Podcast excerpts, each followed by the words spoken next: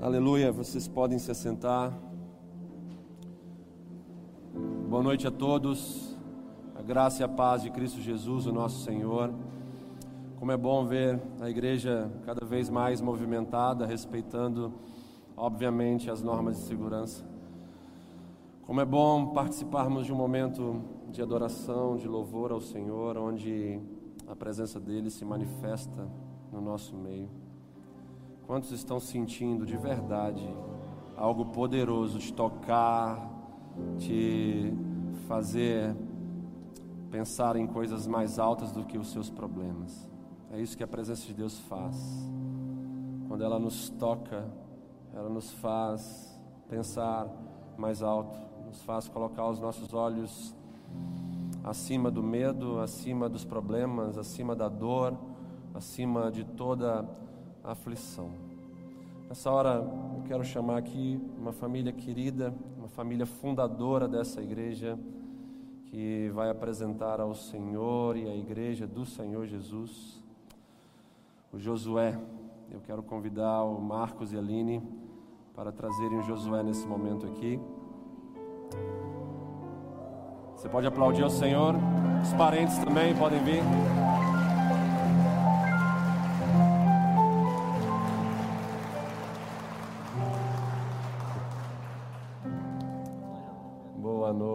Marcos. Boa noite, Josué.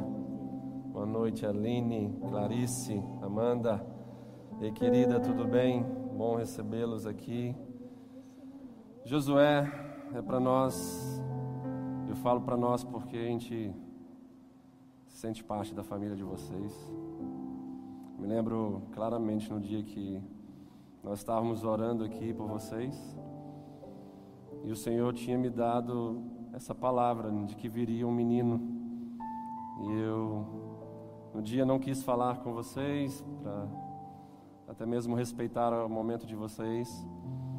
E eu lembro que falava do filho de Davi que veio para trazer consolo, trazer paz, trazer conforto ao coração dele. E Josué veio. Travamos uma batalha na gestação da Aline. Deus nos deu a vitória mais uma vez. Ele veio com saúde, a gestação correu tudo bem. E hoje Josué está trazendo alegria para toda essa família querida nossa. E nessa noite nós repetiremos o que Jesus mesmo nos ensinou. Nós apresentaremos ele no templo que adora a ele perante o povo dele, perante a presença dele. E mais uma vez abençoaremos Josué e ministraremos sobre ele aquilo que o Senhor tem reservado para ele nesse dia. Quero te convidar a estender as suas mãos aqui para frente, em direção a essa criança tão querida nossa. Vamos abençoá-la em nome de Jesus. Pai, queremos te agradecer, Senhor, pela vida do Josué, pela saúde dele, pelo parto da Aline. Senhor, obrigado pelo coração do Marcos, de toda a família, Senhor. Obrigado pela grande obra que o Senhor tem feito na vida de cada um deles. Realmente, o Cristo crucificado está sendo cada dia mais reconhecido na vida dessa casa, desse lar, dessa família. Meu Deus, estão de fato sendo resilientes, transformando a dor em crescimento, em maturidade em imagem e semelhança de Cristo Jesus. Queremos abençoar o Josué com toda sorte de bênçãos celestiais nesse momento. E profetizar sobre a vida dele, Senhor. Que ele será um menino forte e corajoso. Josué, eu quero profetizar isso sobre a sua vida. Que você será um homem forte e corajoso. E ninguém poderá te resistir porque em Cristo Jesus você é mais do que vencedor. Eu quero profetizar sobre a sua vida, que você conduzirá muitas pessoas à presença de Jesus, à terra prometida, a novos céus e a nova terra. E que o perfil do Josué bíblico venha sobre você para a glória de Deus. Porque cada nome carrega um legado E assim como eu carrego o meu, o legado de Abraão, que minha avó profetizou sobre a minha vida, eu profetizo sobre você nesse momento, como autoridade espiritual sobre você. O perfil de Josué, um desbravador, um líder, em nome de Jesus e para a glória de Jesus.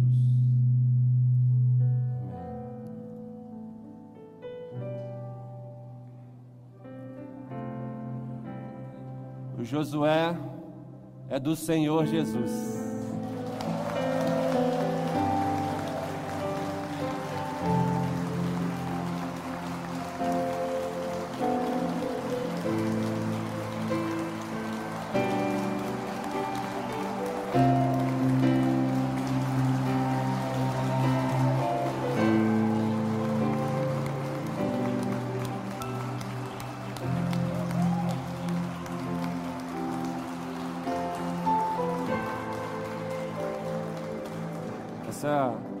Sua família, Josué. Onde você vai aprender, junto com a gente, a amar Jesus. Como seus pais têm te ensinado, sua família, nós queremos também cooperar com todo esse processo, caminhando com você, todos os dias, até que Ele venha. Te amo, cara. Você é muito simpático. Deus abençoe, gente. Palavras nos faltam nesse momento. Somos gratos a Deus por todos vocês. Deus abençoe ricamente. Amém?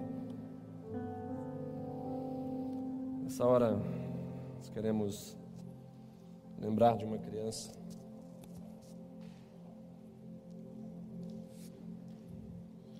Que era para estar conosco nessa noite sendo apresentado que é o Francisco, filho do Estevão e da Dalat. Essa criança precisa de um toque sobrenatural do Senhor. Foi internada mais uma vez. E nesse momento eu queria te pedir para criar aqui, de forma ainda mais intensa, uma atmosfera de fé. Pastor Felipe já começou a cultivar isso já aqui, quando ele orou pelos enfermos, eu quero te convidar agora a intensificar isso, em nome de Jesus. Vamos orar pelo Francisco. Levante suas mãos. Dalat e Estevam, se estiverem participando conosco dessa transmissão, coloque a mão aí onde está a enfermidade do Francisco.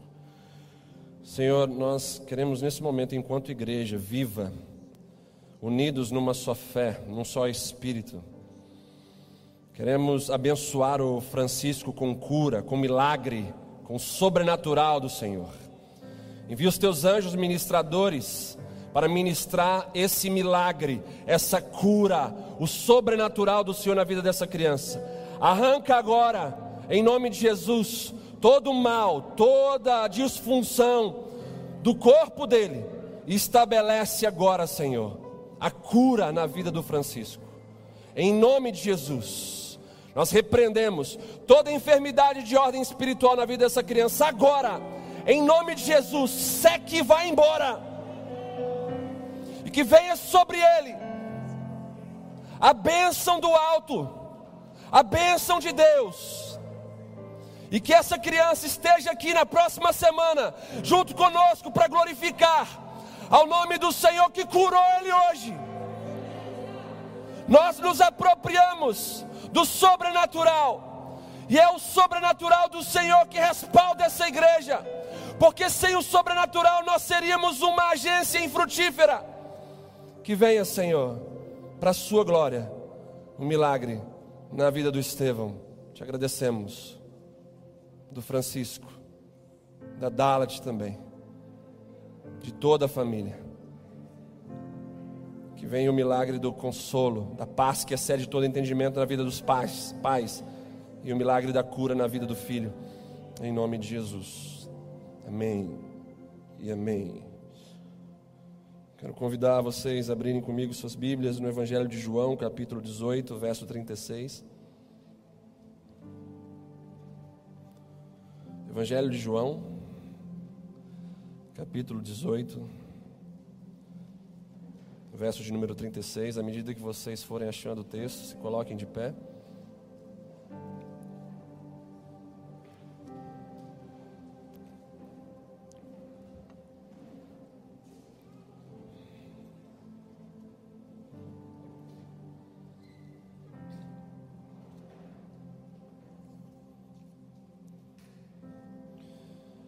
Diz assim a palavra do nosso Deus, Evangelho de João, capítulo 18, verso de número 36.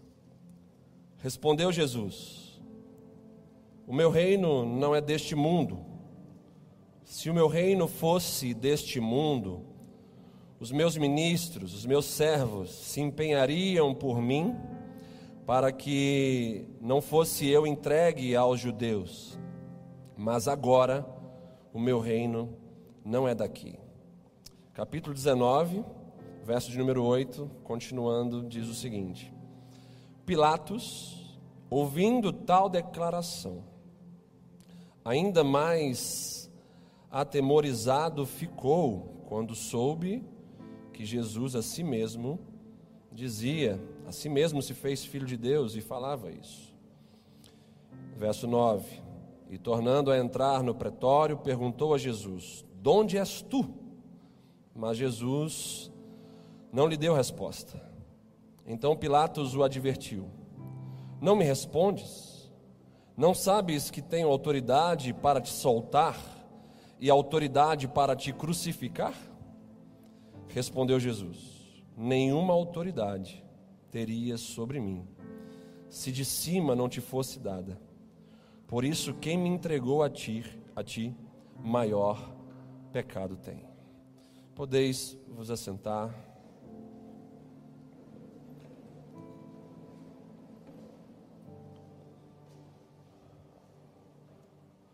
Tema da minha mensagem nessa noite é: O nosso reino não é desse mundo. Queria pedir para que todos nesse momento pudessem prestar total atenção na palavra, que nenhuma movimentação desnecessária aconteça, apenas se você tiver extrema necessidade, está compreendido, ok? Os pais aí sempre é, com a responsabilidade de controlarem os seus filhos, vamos zelar por esse momento, pois essa igreja ama a palavra do Senhor e respeita muito o momento da pregação da palavra, o momento onde Deus fala conosco. Então, o tema da minha mensagem é: o nosso reino não é desse mundo. Perante os textos que nós lemos, vemos a irritação de Pilatos, perante o silêncio de Jesus, pois Pilatos se sente desacatado em sua autoridade. Jesus, porém, explica a Pilatos que a sua autoridade não procedia de César, nem de si mesmo, mas de Deus. E o texto vai dizendo: Então Pilatos o advertiu: Não me respondes, não sabes que tenho autoridade para te soltar e autoridade para te crucificar? Jesus aqui estava vivendo um momento difícil. Havia um diagnóstico de morte para ele. Jesus estava próximo da sua crucificação. E Pilatos aqui, ele tenta intimidar Jesus. Em outras palavras, Pilatos estava tentando convencer Jesus de que sua vida e o seu destino estavam em suas mãos. Que ousadia, não é mesmo? A de Pilatos, ao falar isso com o Filho de Deus. Eu tenho autoridade para te soltar e para te crucificar. Não era apenas algo que envolvia a sua posição ali na terra era algo que estava tentando entrar numa outra jurisdição. Jesus, sabendo disso, responde com autoridade, afirmando que a autoridade que Pilatos tinha era dada pelo próprio Deus. Eu quero, diante desse cenário inicial, é, te perguntar se você já enfrentou situações assim. Situações que quiseram manipular você. Situações que quiseram prejudicar a sua missão. Claramente, Pilatos, com a sua fala, estava querendo prejudicar a missão de Jesus. Você já viveu circunstâncias assim? Quiseram manipular você? Que quiseram determinar o seu destino, a sua maneira de pensar, a sua maneira de agir, a sua maneira de viver? Situações que trazem o medo e o medo quer te fazer pensar de uma forma covarde. Situações que trazem a ansiedade, e a ansiedade quer asfixiar a sua alma. Circunstâncias que secam a sua esperança e isso te faz viver como um enfraquecido. Eu quero trazer um testemunho pessoal daquilo que vivi nessa semana e que tem tudo a ver com aquilo que nós estamos ministrando nessa noite. Nessa última semana, eu passei por algo que eu não imaginava passar. Novamente, eu estava dentro de um vale da sombra da morte em minhas emoções. Ao fazer um exame de rotina, meu médico, bem experiente, suspeitou de um câncer no meu corpo. Então me pediu para fazer mais exames específicos. Mas me preparando para o pior. Já falando de cirurgia. E naquele momento eu não estava entendendo nada. Meus exames prévios sempre muito bons. E aquela situação estava, de fato, me deixando preocupado. A situação então me fez entrar num vale que eu entrei seis anos atrás, quando tive um câncer no testículo. E essa, essa situação ficou ainda mais intensa quando as lembranças começaram a ser mais vívidas. Isso começou a determinar os meus pensamentos, afetando minha vida e os meus planos. Pensamentos do tipo: com 40 anos de idade, carregar dois cânceres nas costas, para mim o ministério acabou. Eu vou me aposentar, não tem mais condição de viver mais uma mutilação no meu corpo, tendo consequências que eu nem sei quais serão. Para mim chega. Acho que Deus completou o que Ele tinha que completar na minha vida. Vou agradecer a igreja e vou me retirar. Foi quando então eu comecei a clamar ao Senhor eh, e a batalhar contra os meus sentimentos e também contra uma entidade satânica que trabalha na área da morte que vem me perseguindo durante esse ano. Eu quero abrir isso aqui para a igreja de fato essa comunidade ela é uma comunidade autêntica que tem feito grande diferença nessa geração. Nesses quase 10 anos que completaremos agora em novembro, se assim o Senhor permitir, o que não falta na nossa história são ataques, perseguições, gente que tentou destruir, pessoas que trabalharam contra. E a grande questão espiritual sempre esteve ativa, sinalizando que a nossa luz estava sempre incomodando. E no início dessa pandemia, me lembro muito bem disso, quando não podia vir ninguém, no final de culto, num descuido nosso, a porta ficou aberta e entrou um jovem. E me chamaram, pastor, tá estranho aquele rapaz. E quando eu olhei no olho dele, ele já caiu possesso com essa entidade.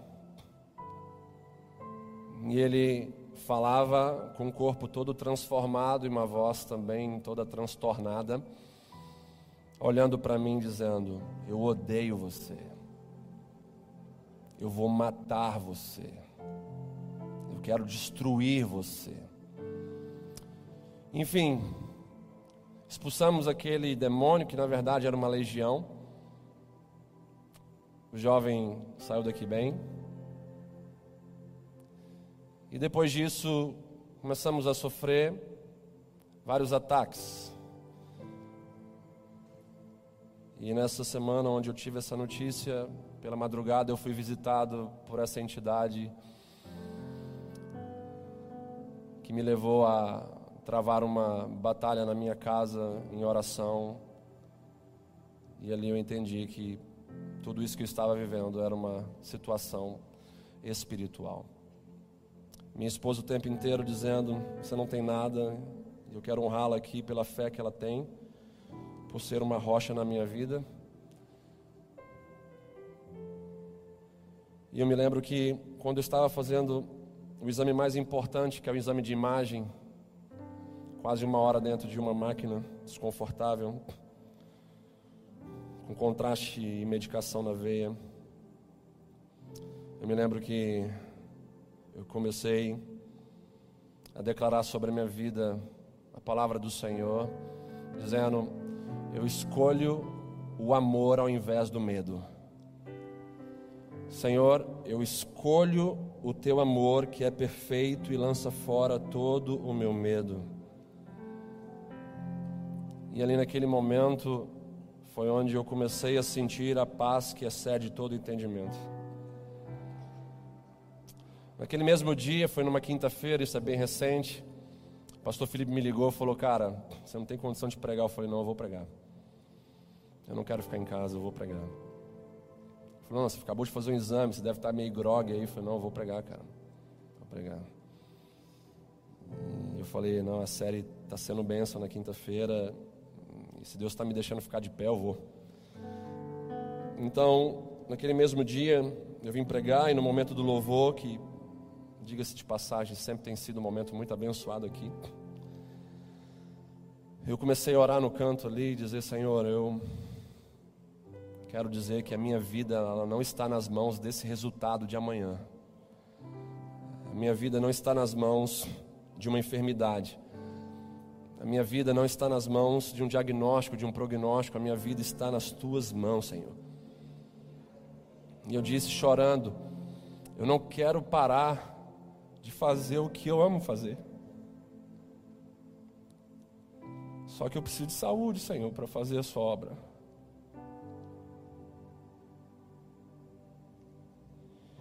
E eu vim, e durante o culto, o irmão que está aqui foi atacado duramente na minha frente por algo que veio para destruir a vida dele.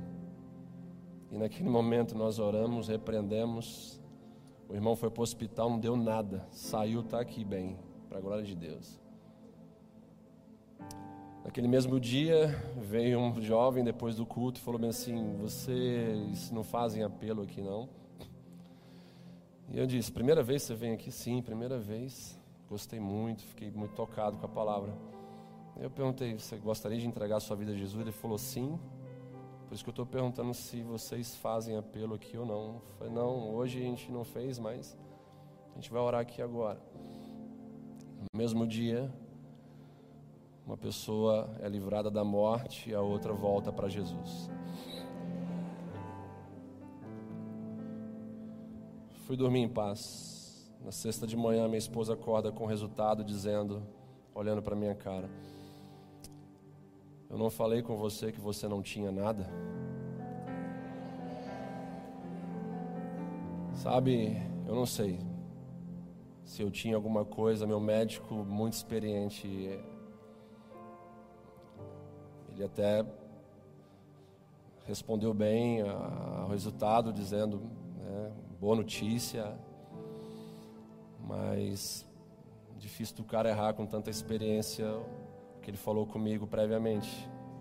Mas se tive alguma coisa, o Senhor tirou de mim. E em tudo isso, a gente não entende o alcance que a gente tem. Saindo do exame, não sei se essa pessoa está aqui, está participando aí online, mas eu fui surpreendido pela enfermeira que, quando eu saí da máquina, ela disse: Prazer conhecer o senhor pessoalmente. Eu falei: Puxa vida, estou só o caco aqui, será que eu posso ainda trazer algum tipo de alegria para alguém?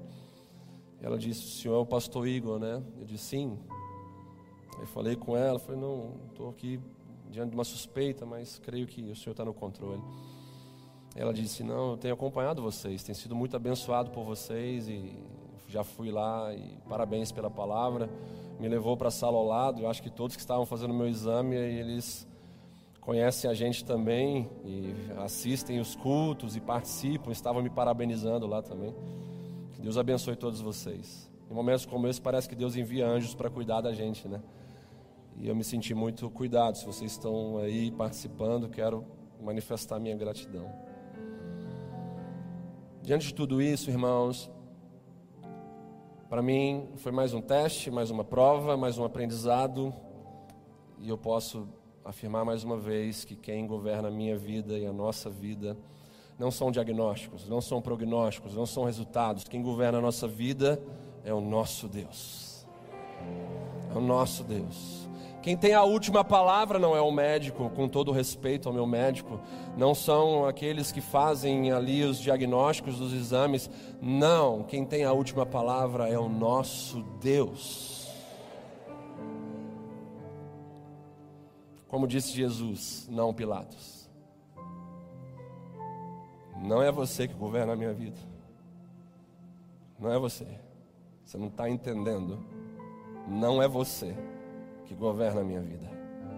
Quem governa a minha vida e a sua vida está te usando para que eu cumpra um propósito maior do que a minha vida é o Deus que te deu essa autoridade.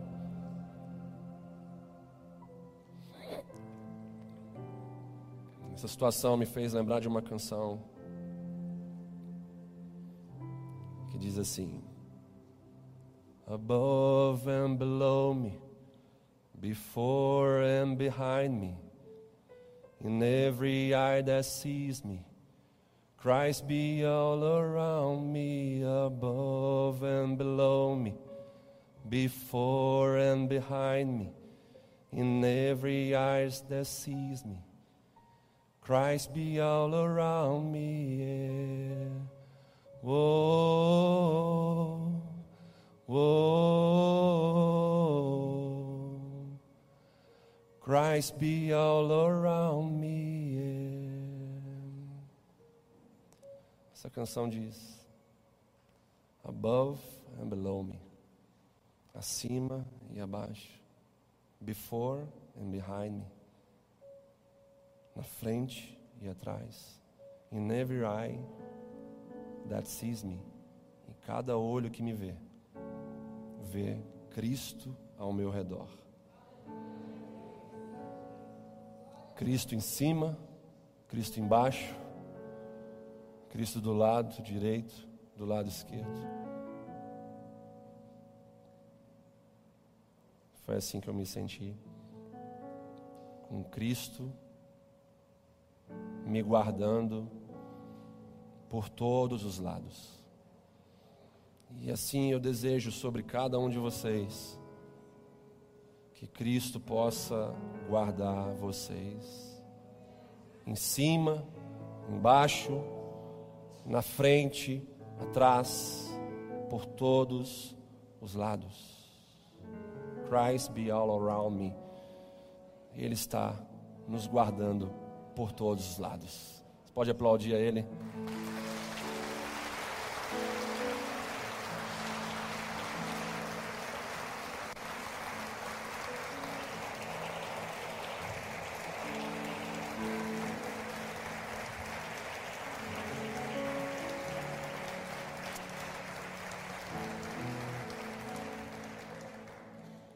Sabe, em tudo isso, eu ouvi algo do Senhor falando no meu coração, dizendo: Filho, vocês não têm clamado tanto tempo pelo ambiente sobrenatural. Essa igreja é marcada pelo sobrenatural, mas a gente quer mais. E o Senhor falou que um novo tempo no meu ministério está se inaugurando hoje. E esse novo tempo se chama sobrenatural. Quero orar pelos casos mais impossíveis. Nós vamos ver coisa que a gente nunca viu. A gente vai sentir coisas que a gente nunca sentiu. A gente vai provar de coisas que a gente nunca provou. A gente vai entrar num ambiente do sobrenatural de forma intensa. E muitos procurarão esse lugar. Não por causa do Igor, não por causa da missão Serra, mas por causa do que o Senhor está depositando nessa localidade. Porque para ele não tem placa, não tem denominação, tem a igreja em tal lugar, é a igreja dele aqui em Laranjeiras que está recebendo dele o seu depósito do sobrenatural. Então se prepare, Estênio, a turma da oração aí, em nome de Jesus, a nossa oração está sendo respondida todos os dias, há mais de 500 dias orando por isso. Deus está enviando um sobrenatural sobre nós. Esse sobrenatural, como uma nuvem densa que está sendo ah, posta sobre nós para derramar chuvas de milagres. Você crê nisso? Crê nisso? Glorifique o nome do Senhor aí no seu lugar, em nome de Jesus. Em nome de Jesus. Receba em casa aí você que está com uma doença incurável pelos homens. Receba em casa. Receba o senhor Valdomiro, Marina, os pais aí estão com ela. Receba esse milagre em nome de Jesus. Em nome de Jesus. Deus ele não permitiu passar por isso para que eu pudesse ficar da mesma maneira. Não, Ele me promoveu a um nível de autoridade maior para ministrar aquilo que Ele mesmo derramou sobre a minha vida. Então receba em nome de Jesus. Não deu para que eu pudesse me orgulhar daquilo que Ele me deu, deu para compartilhar, deu para expandir o reino, deu para abençoar pessoas. Eu quero ver pessoas livres, os aleijados andando, os cancerígenos sendo curados, os aidéticos sendo curados. Os cegos vendo, os surdos ouvindo.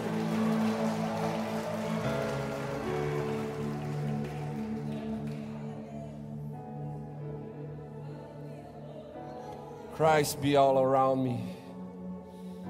Tu estás nos cercando de todos os lados, Senhor. De todos os lados. Pilatos, não é você que governa a minha vida e aí a gente volta para aquilo que a gente leu no início. Meu testemunho trouxe exatamente a essência daquilo que a gente está ministrando, porque o meu testemunho mostrou para vocês que não são os diagnósticos, prognósticos, resultados de exame que governam a nossa vida. O que governa a nossa vida é o nosso Deus. Não é o reino desse mundo, é o reino dos céus. Então, voltando para aquilo que Jesus viveu com Pilatos, não é você quem tem o poder de governar a minha vida, porque toda a autoridade que lhe foi dada veio do meu Pai, veio do alto. Jesus nos ensina lições preciosas nesse episódio da sua vida. Ah, irmão, sabe, eu estou feliz. Segurando as emoções aqui. Estou feliz, cara. Deus me deu a oportunidade de trabalhar mais um pouquinho. Muito grato a Deus. Também em estado de choque, sabe? Com tudo isso, orem pelas nossas emoções. A gente vai ter que orar sempre mais intensamente entre nós, pastores. O inimigo quer arrebentar com a gente, cara. Só que ele fica possesso e pode parecer algo engraçado, mas fica mais do que ele já é. Quando ele vê acontecer com a gente o que aconteceu com Jó. Ele tenta matar o cara, faz tudo para destruir a vida do cara. E quando ele vê que todo o seu trabalho não adiantou nada, e pelo contrário, só fez o cara se aproximar mais de Deus, imagine a decepção do nosso inimigo. tudo o que acontece em nossas vidas, se tivermos a perspectiva correta e firmados em Cristo Jesus, seremos promovidos a níveis maiores de autoridade em Deus. Então hoje eu sou um pastor melhor do que ontem. E quem me ajudou a fazer isso, sabe, foi, sabe quem foi? Foi os ataques de Satanás. Foi as batalhas de madrugada com entidades. E aqui a gente compra briga de pessoas que a gente passa uma semana toda azeda, batalhando o tempo inteiro. E a nossa função, e a gente nunca negou isso, nunca fugimos da raia. Então, diante de tudo isso, a gente não fica parando todo domingo, toda quinta para ficar falando essas coisas, são é, é, situações esporádicas, mas nessa circunstância toda, o que, que eu quero que vocês entendam? Vamos remar junto, vamos trabalhar junto, vamos orar juntos, Vamos carregar mais o peso uns dos outros. Vamos parar de ser voyeurs espirituais, gente que fica sentindo prazer na intimidade com Deus que os da plataforma têm. Vamos começar a carregar a carga uns dos outros também. Vamos começar a orar mais pelos pastores dessa igreja que estão dando a vida para vocês. Se a gente quisesse ganhar dinheiro, a gente estava fazendo aquilo que nós somos formados na faculdade para fazer. Poxa, eu voltava com a minha empresa. A gente não está brincando aqui de ser pastor, de ser crente, não. A gente está aqui levando a sério. E quando a gente ouve testemunho da boca de endemoniados, a gente fica feliz da vida. Quando a gente saiu daqui naquele dia, a gente saiu daqui triste e preocupado, a gente saiu daqui glorificando o nome do Senhor. Dizendo, puxa vida, o inimigo mais uma vez está reconhecendo que a gente está no caminho certo, se a gente estivesse no caminho errado, ele não falaria isso que a gente está tá ouvindo.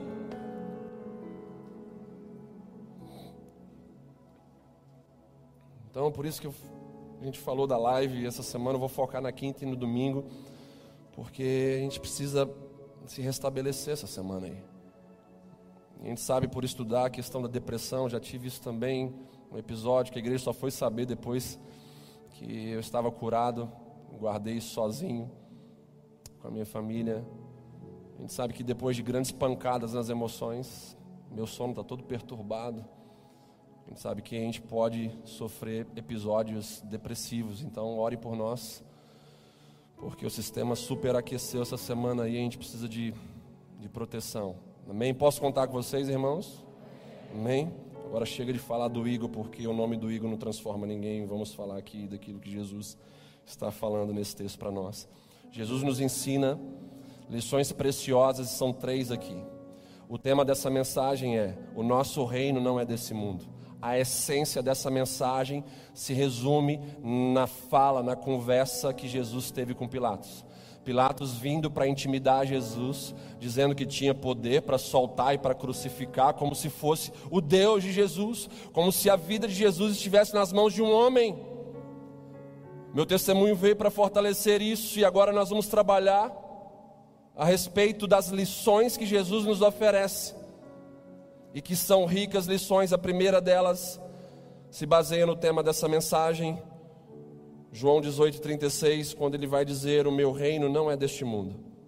Com essa frase, Jesus está dizendo que o seu reino, ele não está ligado a forças políticas ou nacionais. Se o seu reino, se o reino de Jesus fosse desse mundo, obviamente que ele não aceitaria em paz ser preso e ser crucificado. Obviamente que ele suscitaria aos seus seguidores para defendê-lo, para guerreá-lo, para guerrear em prol dele.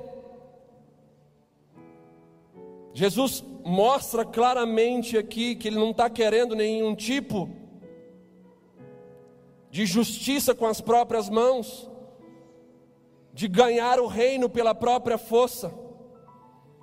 Os reinos desse mundo se mantêm por meio de lutas, por meio de guerras, já o reino de Deus se mantém por meio do amor que quebra cadeias espirituais e cadeias no nosso interior e confere então a verdadeira autoridade para nos governar. Por que, que Deus tem essa autoridade, liberdade, fluidez para nos governar? Porque o reino dele é baseado no amor esse amor que é derramado sobre nós, quebrando julgos, trazendo libertação, trazendo paz em nosso coração, e isso obviamente nos faz abrir a nossa vida para receber desse governo com total é, obediência, com total espontaneidade. O reino que nos governa não é dessa terra, irmãos. Você precisa entender isso. O reino que me governa, que te governa, não é dessa terra. Você pode dizer isso em voz alta? O reino que me governa, mais alto, o reino que me governa, não é dessa terra, é do alto, é de Deus. Amém? Então, se nós vivermos dentro dessa realidade, nós receberemos do reino dos céus as leis, as direções, os conceitos, os princípios e os valores que nos trarão paz, segurança, tranquilidade, confiança, poder, capacitação para viver aqui de maneira saudável, de maneira relevante, para a glória de Deus. O reino que nos governa não se baseia no medo, na manipulação e na destruição. Você vê o reino desse mundo, as mídias sociais, que é o quarto poder dessa geração, dessa nação e de tantas outras nações, né? Isso me faz pensar, a gente nas eleições a gente devia ter o direito de votar na mídia que vai informar o povo. Porque a gente vota em candidatos que não conseguem governar. Devíamos votar, por exemplo, nos ministros do STF.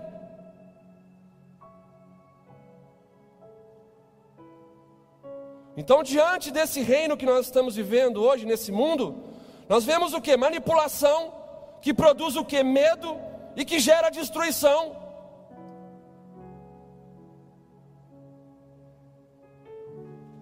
O reino de Deus, conforme as Escrituras dizem, não produz isso, mas sim justiça, paz e alegria no Espírito Santo. Jesus não esteve sujeito a esse mundo.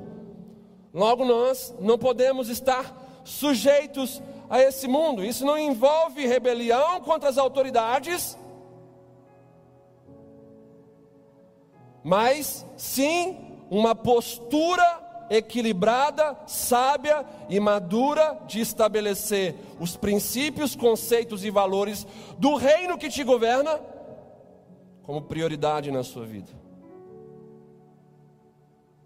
de não aceitar princípios, conceitos e valores e influência daquilo que é contrário à vontade de Deus. Porque se as minhas lideranças dessa nação, a governança dessa nação, falar para eu mentir, eu não vou mentir, eu vou ficar com o reino de Deus.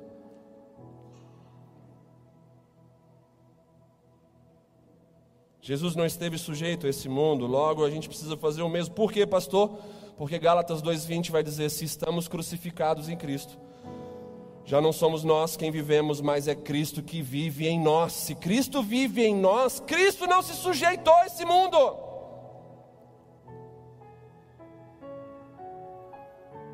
Cristo não foi manipulado por esse mundo.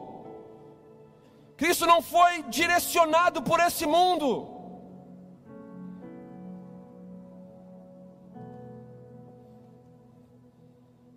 O reino que nos governa é um reino indestruível.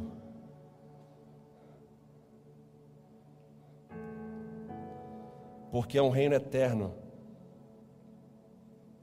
Todos os reinos do mundo vão passar. Mas o reino de Deus permanecerá para sempre. Todos os reinos dessa terra vão ser destruídos, mas o reino de Deus é inabalável. Esse é o segredo da nossa vitória. Entenda aqui. O segredo da nossa vitória é permanecer nesse reino. Reino fala de governo, governo fala de rei, fala de reinado. Reino fala de leis. O reino de Deus é regido pelas leis de Deus. As leis de Deus estão contidas nas, na palavra de Deus. Quem é o rei desse reino? É o nosso Deus. A Ele apenas devemos adorar, reverenciar, obedecer. Aqui que está o segredo da nossa vitória. Permanecermos nesse reino de Deus que é inabalável. Se o reino é inabalável, ele está dentro de mim, logo eu me tornarei uma pessoa inabalável. Eu não serei destruído por más notícias.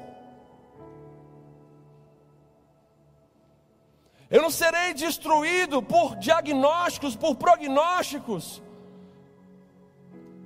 Eu não serei destruído pela ansiedade, pelo medo. Por quê? Porque dentro de mim há um reino que é inabalável, é inabalável pelo Rei do reino que habita em mim.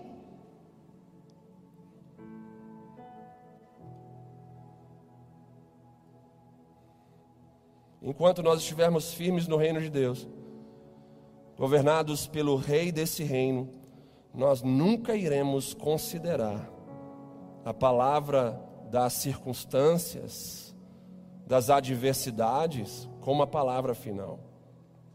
Pilatos disse: crucificar. O reino de Deus disse o que? Salvação. Olha só, Pilatos estava dizendo: Eu tenho poder para te soltar e te crucificar. Crucificar. Pilatos estava falando disso. A pior das mortes. O reino de Deus estava falando o quê? Vou transformar a crucificação em salvação do meu povo. Pilatos estava dizendo nas entrelinhas sobre morte. O reino de Deus estava dizendo sobre vida, vida abundante, vida eterna. Pilatos estava dizendo nas entrelinhas sobre prisão. O reino de Deus estava falando sobre libertação. Vou fazer pessoas livres. O reino de Deus sempre vai ter uma visão diferente do reino desse mundo. Guarde isso. O reino de Deus sempre vai ter uma visão diferente do reino desse mundo, independente das circunstâncias. Você pode estar passando o que for na sua vida. Não ouça o que esse mundo está falando para você fazer. Busque o reino de Deus. E para se inserir no reino de Deus, você tem que se entregar ao rei desse reino. Você tem que ser um súdito, você tem que ser um servo. E aí você vai ver uma posição, uma palavra, uma visão totalmente diferente do reino desse mundo. O reino desse mundo fala de coisas terríveis sobre a economia, sobre os empregos, sobre os trabalhos, sobre as empresas, sobre a segurança do povo. Você vai ser dominado pelo reino desse mundo que jaz no maligno, que te influencia para o mal, para o medo, para a destruição, para o pânico, você vai ser de fato governado, influenciado na sua totalidade pelo reino de Deus? Poderia ser o diagnóstico que fosse do meu exame. Se eu fosse então ouvir o que o reino do meu Deus tem para me dizer, certamente eu encontraria paz. Casamentos em crise. O mundo fala uma coisa, não ouça o que o mundo está falando, ouça o que Deus está falando, o que o Rei do Reino está falando. Enfermidades impossíveis aos olhos dos homens, não ouça o que os homens estão falando, ouça o que Deus está falando para você. dificuldades que não passam. Pare de ouvir aquilo que o mundo está dizendo, que você é um amaldiçoado, que você é um espraguejado, que as coisas não dão certo para você. Busque ouvir de Deus o que está acontecendo na sua vida. Chega de paliativos, vamos para a fonte. Chega de dar um jeitinho, vamos para a fonte. Chega de planos B, vamos para o plano A, que é ficar na presença de Deus.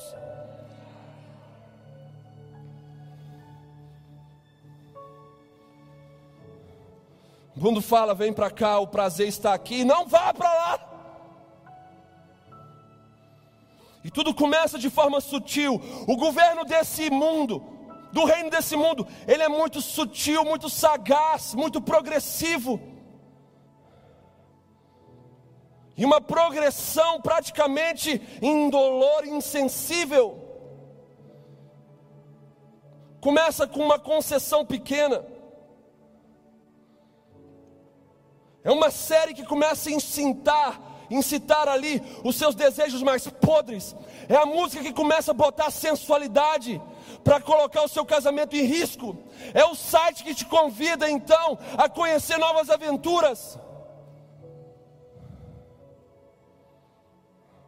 Um bolo bem confeitado, vontade de comer, aparência boa, jardim do Éden, Eva, a árvore, o fruto. O diabo não muda, continua fazendo as mesmas coisas. Vai ser legal assim.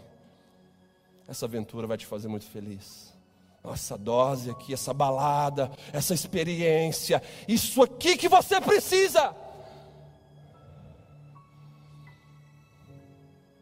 Uma aparência boa, dentro tem um veneno. O veneno é o salário daquilo que você acabou de comer. O salário do pecado é a morte. É a sua separação de Deus. É a sua separação da sua segurança em Deus. É a vergonha, o medo, tudo que veio para Adão e Eva vem em você. Sai da posição, abala a identidade, compromete seu destino, machuca pessoas que estão ao seu redor. O reino desse mundo, ele não faz dos servos amigos, ele faz os adeptos escravos. O reino de Deus sempre terá uma visão diferente do reino desse mundo, independente das circunstâncias. Em nome de Jesus. Entenda isso. É um conselho para a vida inteira. O reino de Deus sempre vai ter uma visão diferente do reino desse mundo. Eu falo para pessoas que estão aqui nessa noite, que estão precisando voltar hoje para a casa do Pai e se entregar a Jesus. Eu não estou jogando conversa fora aqui, eu estou falando para pessoas que, se morrerem daqui a pouco das portas para fora, vão para o inferno e vão chegar diante de Deus sem nenhum tipo de desculpas. Porque a oportunidade está sendo dada. Gente, em nome de Jesus. Se você está aqui para ouvir a voz de Deus, você está ouvindo a voz do Rei desse reino, os princípios, valores e conceitos, a palavra desse reino, por favor, não considere aquilo que você vem ouvindo aí na sua mente como palavra final. Você tem que ouvir a voz do seu Criador, a voz do seu Deus, para tomar as suas decisões e as suas escolhas. A voz que ouvi do meu Deus, do meu Criador, naquela máquina de exame foi o que? Escolha o amor ao invés do medo, porque o verdadeiro e perfeito amor lança fora todo o medo. E eu me apeguei na palavra do meu rei, o rei do reino, e não naquele diagnóstico. Meu médico é experiente, ele não erra, esse negócio vai dar zebra, eu vou ficar todo lascado, isso aqui não vai ter condição de melhorar, eu vou ter graves sequelas, eu vou ter que abandonar o ministério.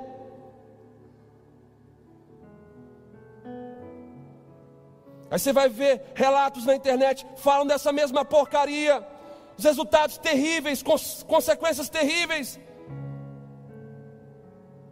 E aí quando você para de ouvir essas coisas, para de ver essas coisas, o reino desse mundo quer te encher de medo, pânico, destruição, morte. Para de ouvir isso. Vai então para o reino de Deus. Vai para o rei do reino. Vai para as leis do reino. Vai para a palavra do reino. E aí o que, que a palavra vem falar no seu coração? Perfeito amor. Lança fora todo o medo. E ali, quando eu abracei aquela palavra, a paz que excede todo entendimento entrou no meu coração.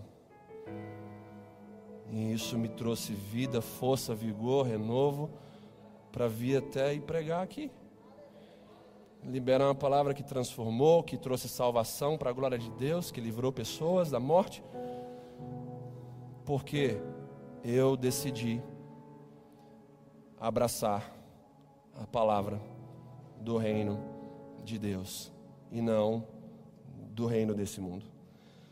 Segunda lição que a gente aprende com Jesus aqui é João 19, 11, que vai dizer: Respondeu Jesus: Nenhuma autoridade teria sobre mim se de cima não te fosse dada.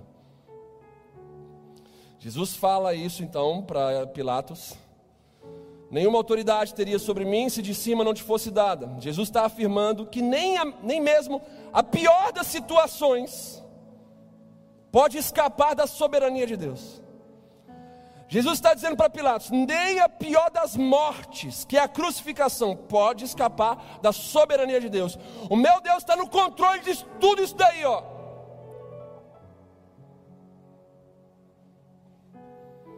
Situações e circunstâncias adversas são servas da soberania de Deus e não o contrário. Deus não é servo das situações adversas são elas que são servas dele. Pilatos era apenas um instrumento para o cumprimento do plano de Deus. E aqui nós nos lembramos de Romanos 8, 28. De fato, todas as coisas cooperam para o bem daqueles que amam a Deus, daqueles que vivem segundo o seu chamado. Ou seja, o chamado fala do propósito. O propósito é viver como Jesus, é se parecer como Jesus, é imitar Jesus. Quando Jesus fala isso, nenhuma autoridade teria sobre mim se de cima não te fosse dada. Ele está dizendo para Pilatos o que? Eu não sou um abandonado, um bastardo. Eu não estou largado aqui, não, Pilatos. Eu não estou aqui como mendigo perante essa situação, sentindo dó de mim, querendo que você sinta o mesmo. Não. Eu sei o que, que eu estou fazendo aqui, eu sei para aquilo que eu nasci nessa terra fazer.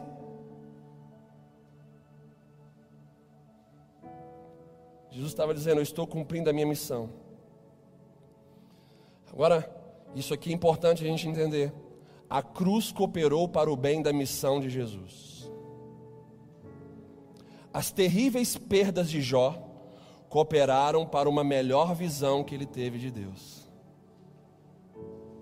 a terrível ferida no quadril de Jacó cooperaram para uma mudança da sua identidade. O câncer que eu enfrentei há seis anos atrás cooperou para uma autoridade ministerial na minha vida que nenhum seminário de 10, 20 anos poderia me oferecer. Deus concede, em Sua soberania, a autoridade para que situações e pessoas promovam o seu propósito em nós. Guarde bem isso. Deus, em sua soberania, concede autoridade para pessoas, situações e circunstâncias promoverem o seu propósito em nós. E o propósito eterno de Deus em nossas vidas, em resumo, em essência, é nos fazer semelhantes a Jesus. Sinceramente, irmãos, em casa e aqui na igreja, há situações dolorosas que a gente passa, que conseguem nos ensinar aquilo que 300 cultos como esse não nos ensinam. E não porque o culto é ruim, a palavra está sendo pregada de maneira errada, é porque tem gente que infelizmente só aprende na pancada. Deus chama todos para aprender no mel, no mel da obediência. Ouve aqui pratica, gente. Eu vou falar isso aqui para ovelhas desse rebanho de Jesus, que me chamou para cooperar com Ele nesse pastoreio. Gente que está me ouvindo aqui há muito tempo, e eu venho aqui confrontando vários pecados, que inclusive você está deixando isso entrar na sua vida.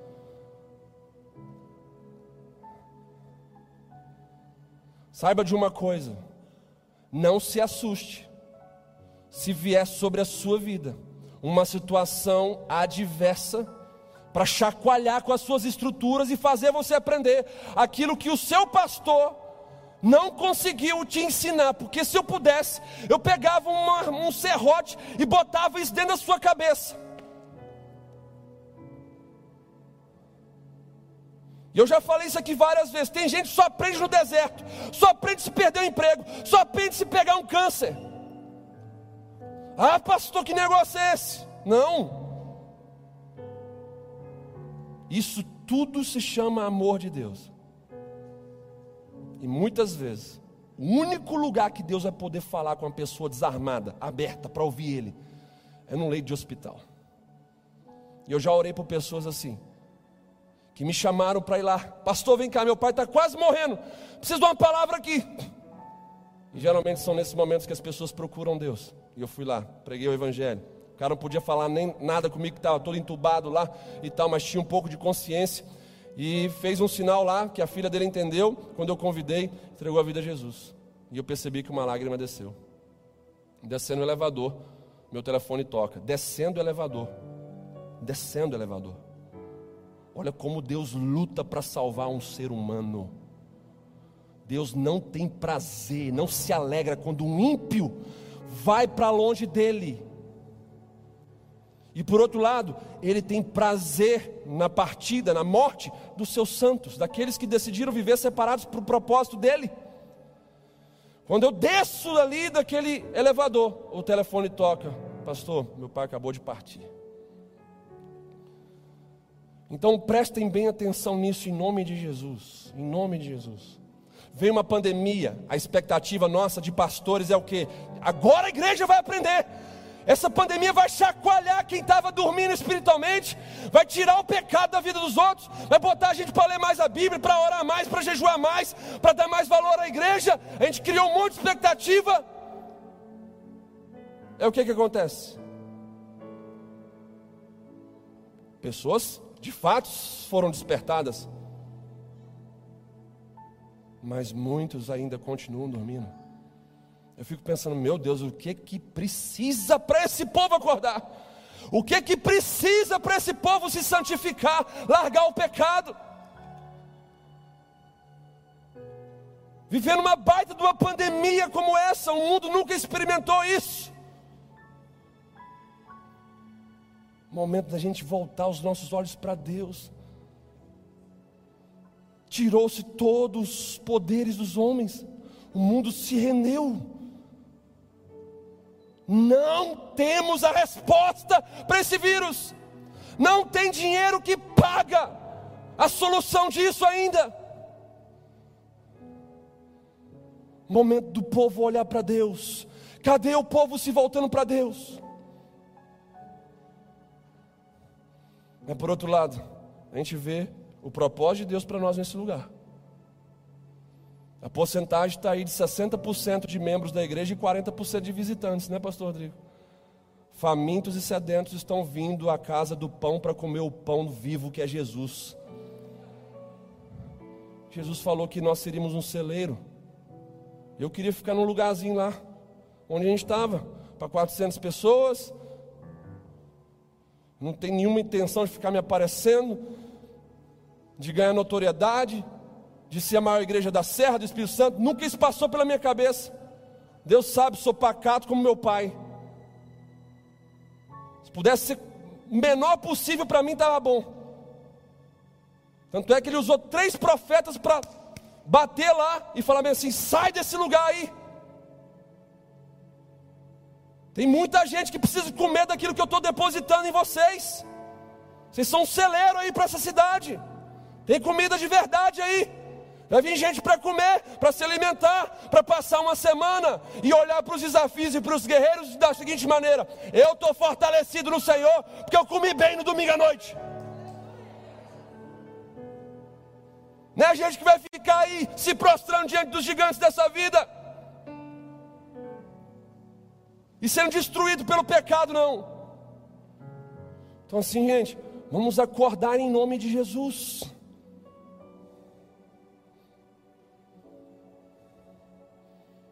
Deus ele concede em sua soberania e autoridade para que situações e pessoas promovam seus propósitos em nós. E o que eu quero passar para vocês é algo que muitos enfrentam quando as situações difíceis chegam.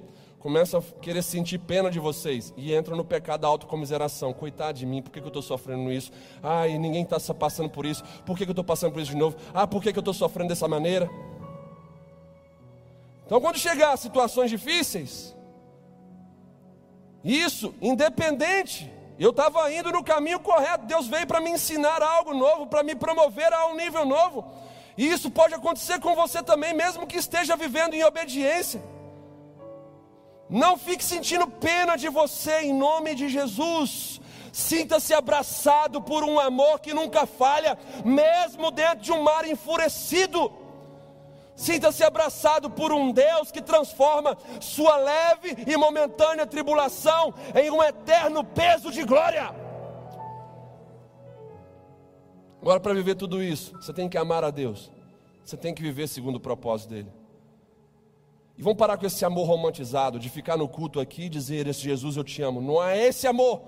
O amor que Deus quer de mim de você é um amor com as mãos e com os pés. É um amor que vai e um amor que faz. Não é esse amor, sabe, mela-mela. É um amor que faz, é um amor que decide e faz, é um amor que vai, que caminha nos caminhos de Deus. Entenda? As coisas ruins também cooperam para o bem daqueles que amam a Deus. E vou dizer mais: as coisas ruins cooperam num nível maior para o bem daqueles que amam a Deus do que as próprias coisas boas.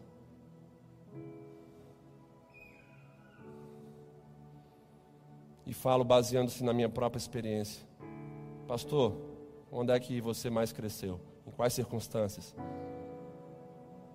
Nos desertos, nas adversidades. Glorificado seja o nome do Senhor por tudo isso por cada pessoa que traiu, que decepcionou, que frustrou, que mentiu dentro do ministério, que deu tombo, que na frente era uma coisa e por trás era outra. Graças a Deus por esses aprendizados, por essas pessoas. Se eu não tivesse tido essas experiências, como é que eu ia aprender? Por último, a primeira lição nosso reino não é desse mundo. Segunda lição: nenhuma autoridade será exercida sobre nós se de cima não for dada a autorização. Estamos então caminhando debaixo da soberania de Deus. E todas as coisas, inclusive as piores, cooperam para o bem daqueles que amam a Deus. Por último, o mesmo relato citado em Marcos capítulo 15, 4 e 5 vai dizer: Tornou Pilatos a interrogá-lo. Nada responde, Jesus. Vê quantas acusações te fazem. Jesus, porém, não respondeu palavra alguma, a ponto de Pilatos muito se admirar com ele. Diante de tantas acusações, duras e pesadas, Jesus ficou em silêncio. De que Jesus estava sendo acusado? De blasfemador, de agitador de multidões, de promotor de rebelião e de outras coisas também. Diante de tudo isso, Jesus fica em silêncio. Aí isso me faz pensar o quê? Em muito crente que não pode ter uma postagem contrária àquilo que colocou algum comentário que vai contra aquilo que colocou, que já manifesta a sua idolatria, a sua reputação. Esse silêncio de Jesus se transformou em condenação aos seus acusadores. Já condenou alguém com seu silêncio? Eu aprendi isso. Não é fácil, não. Mas fica calado. O outro fica metendo pau em você lá. E muitas vezes sem citar o seu nome, porque a maioria dessas pessoas são covardes. E aí você fica no silêncio. Até alguém chegar para essa pessoa e dizer assim: Não tem um pastor Igor? O cara fala bem de você, cara. O cara te abençoa, reconhece seu valor. O cara do cara chega a queimar de vergonha. A gente precisa aprender isso. A condenar no bom sentido as pessoas com o nosso silêncio. Foi isso que Jesus fez.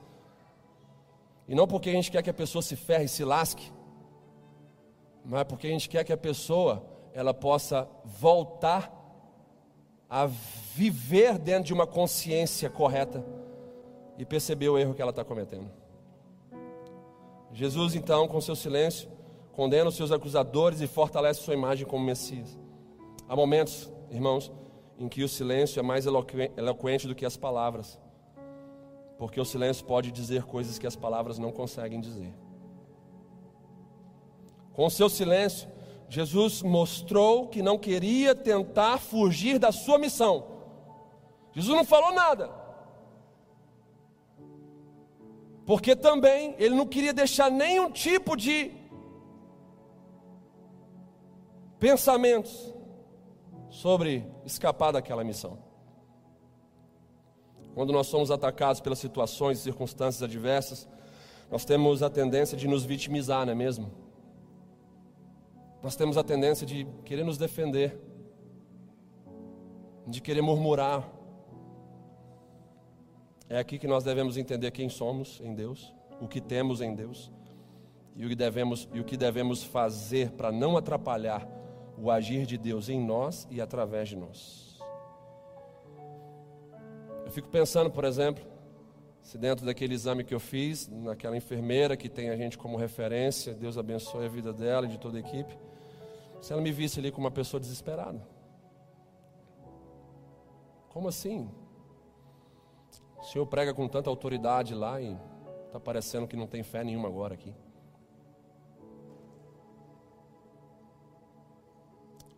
Poderia estar murmurando naquele momento. Mas fiquei calado e falei apenas o necessário. Tiago 3,2 vai dizer: Todos tropeçamos de muitas maneiras. Isso é importante para vocês entenderem. Todos tropeçamos de muitas maneiras. Se alguém não tropeça no falar, tal pessoa é uma pessoa íntegra, sendo também capaz de dominar todo o seu corpo. Olha só, se você consegue controlar sua língua, controlar então esse desejo de falar coisas que você não pode falar e com quem você não pode falar. Se você consegue dominar isso, parar de ir para o São Facebook postar todas as suas orações que eram para ser feitas para Deus, desabafar com Deus, falar com Deus. Se você conseguir fazer isso aí, a Bíblia fala que você consegue dominar todo o seu corpo. Você consegue dominar as suas emoções que faz parte do seu corpo. Consegue dominar um monte de coisa. Se nós então praticarmos isso, seremos bem-aventurados no trato com o nosso corpo e a nossa existência será mais saudável. Em tempos difíceis, nós temos dificuldade de orar, não é verdade, gente? A gente tem dificuldade de orar. E às vezes, aquilo que a gente consegue orar é com lágrimas. Como nessa semana minha esposa me encontrou na sala, que eu saí do quarto e fui chorar na sala lá. E acabei dormindo no meio de tantas lágrimas e tanto clamor, tanta batalha. E são nesses momentos difíceis que a gente tem dificuldade de orar, que a gente vê a palavra de Deus de Romanos 8, 26 se cumprindo em nossas vidas, que em nossas fraquezas o Espírito Santo nos assiste. E nós temos aqui a melhor das estratégias nessas horas complicadas, que é permitir que o Espírito Santo interceda por nós com gemidos inexprimíveis. O Espírito Santo pega lá o choro, pega lá o grito, pega lá a dor que você está exalando e traduz isso para Deus. Traduz isso para Deus. Dizendo-me assim: está precisando disso, disso e disso. precisa ter palavras bonitas. Você não precisa, sabe, falar com eloquência. Basta você ser sincero com o que você está sentindo. Que o Espírito Santo de Deus, na sua quietude, sem muitas palavras, ele pega aquilo, traduz e fala para Deus. É disso que ele está precisando. Sabe uma oração que 100% certeira de que Deus ouve? é essa.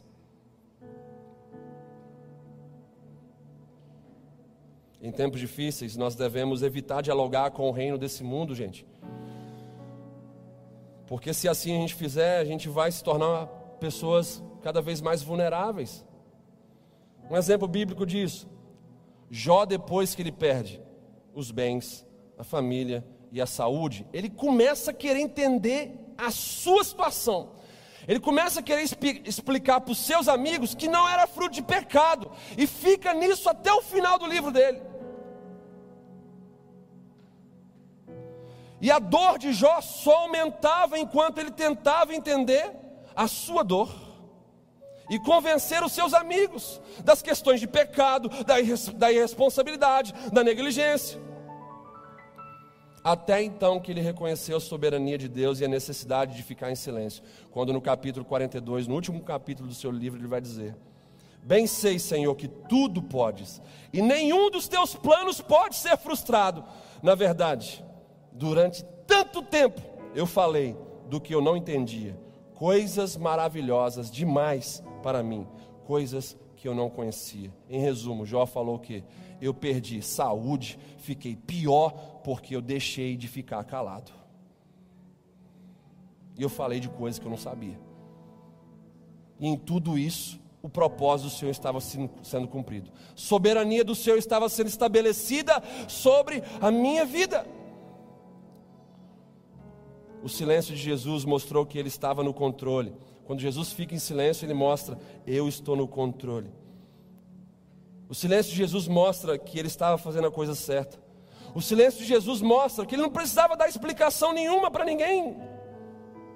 Quem está fazendo a coisa certa, irmãos, se falar alguma coisa, vai colocar em xeque o que está fazendo. Eclesiastes 3, versos 1 e 7 vai dizer: Tudo tem o seu tempo determinado, e há tempo para todo o propósito debaixo do céu tempo de estar calado e tempo de falar. Opa, então tem tempo de falar, mas tem tempo de ficar calado. Olha o que, que Provérbios 17, 28 vai dizer: Até o insensato se passa por sábio quando ele fica calado. De boca fechada, ele até parece ser uma pessoa inteligente. Olha só. Salmo 46, 10 vai dizer: Aquietai-vos e sabei que eu sou Deus. Aqui tem um princípio: quer conhecer mais a Deus, quer conhecer os planos de Deus sobre, o seu, sobre a sua vida, sobre o seu respeito, ao seu respeito. Aprenda a ficar quieto nos furacões da vida. O contexto do Salmo 46 fala de furacão, fala de tempestade, fala de tribulação, fala de adversidade. E aqui no verso então 10 do Salmo 46 vai dizer: Aquietai-vos e sabei que eu sou Deus.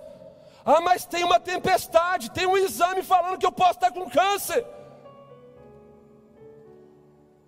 Eu não fiquei falando com ninguém do meu problema, a não ser com a equipe pastoral. Aquietai-vos e sabei que eu sou Deus. Eu volto numa mensagem que eu preguei recentemente: embarco que Jesus está capitaneando, ele não afunda jamais. Jesus está no barco, ele é, o, ele é o capitão, ele tem a primazia, ele está no controle, ele está no governo, fica tranquilo, não vai afundar não. Ah, mas está ventando forte, não vai afundar. Ah, mas está chovendo forte, não vai afundar. Por quê? Porque Jesus está no barco.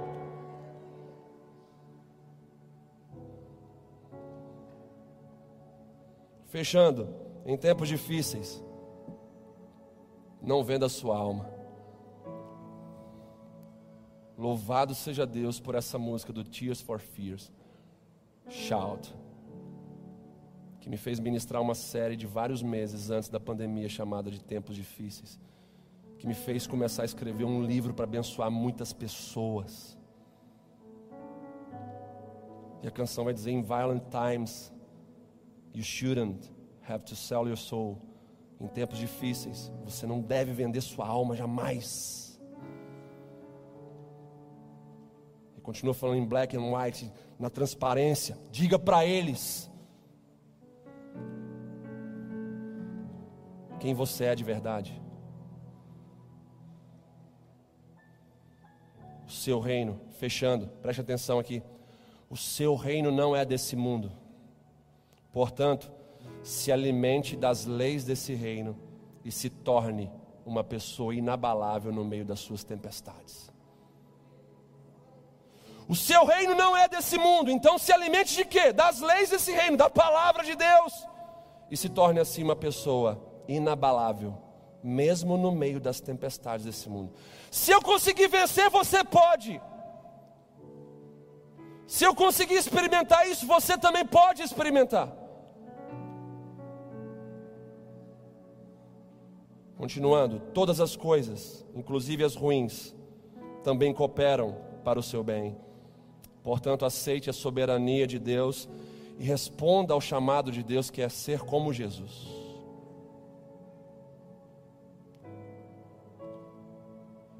Terceiro, não dialogue com a tribulação. Aprenda com ela em silêncio, enquanto você conhece mais a Deus e os planos de Deus ao seu respeito. Eu convido pessoas nesse momento a responder essa palavra, aqui e em casa. Quantos desejam sair desse reino maldito do mundo? Reino de influências ruins. e querem vir para o reino de Deus o reino da maravilhosa luz em Cristo Jesus. Eu quero falar uma coisa aqui para pessoas que estão frequentando, participando dos cultos, mas ainda não tomaram uma decisão. O nosso Deus é um Deus de alianças. Se você volta para casa da sua esposa, por exemplo, e não conversa, não restaura a sua aliança com ela, ela vai desconfiar de você. Tem gente que está aqui, orando, lendo a Bíblia, que está recebendo de Deus, mas ainda não fez uma aliança com Ele. Seja a primeira, seja aliança de reatar, de renovar. Se não tiver aliança, não vai. Se não tiver aliança, você não tem os benefícios da aliança. Tem crente aqui nessa noite que precisa se consertar com os valores desse reino. Está pisando na bola demais. Está vacilando com os princípios, conceitos e valores desse reino de Deus. É noite de conserto, irmãos.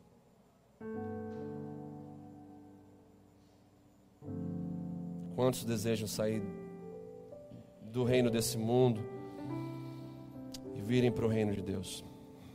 Eu convido a você vir para esse reino da maravilhosa luz de Cristo Jesus. Você que está em casa, você pode se manifestar no chat. Se tiver alguém aqui, nesse lugar, que deseja fazer isso, fazer uma aliança, essa é a sua noite. Afinal de contas, a gente não sabe, ninguém aqui se vai estar vivo amanhã. Tem alguém que deseja fazer isso de todo o seu coração, com a sua sinceridade? Você ouviu Deus, você sentiu Deus, você entendeu aquilo que Deus falou para você. Eu sei que você está aí, que você precisa fazer isso. E eu quero te ajudar. Ninguém quer te julgar, ninguém quer te oprimir.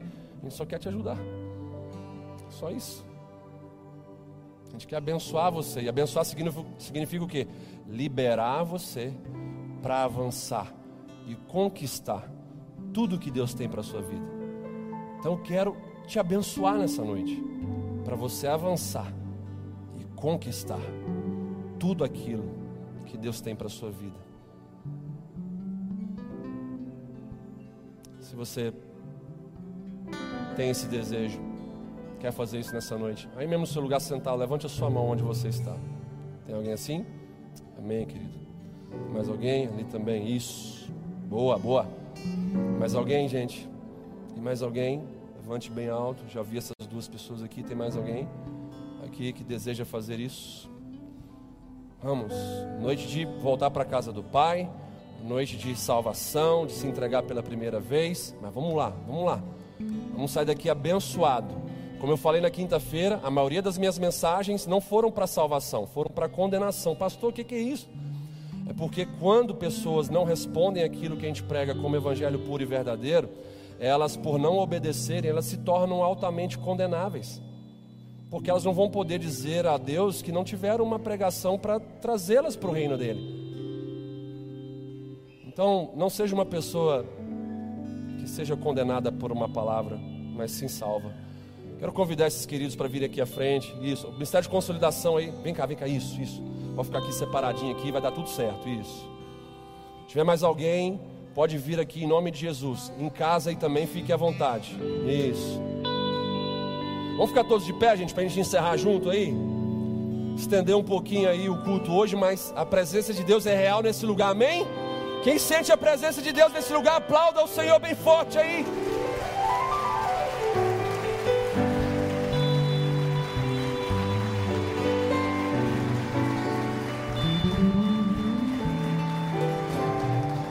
Aleluia.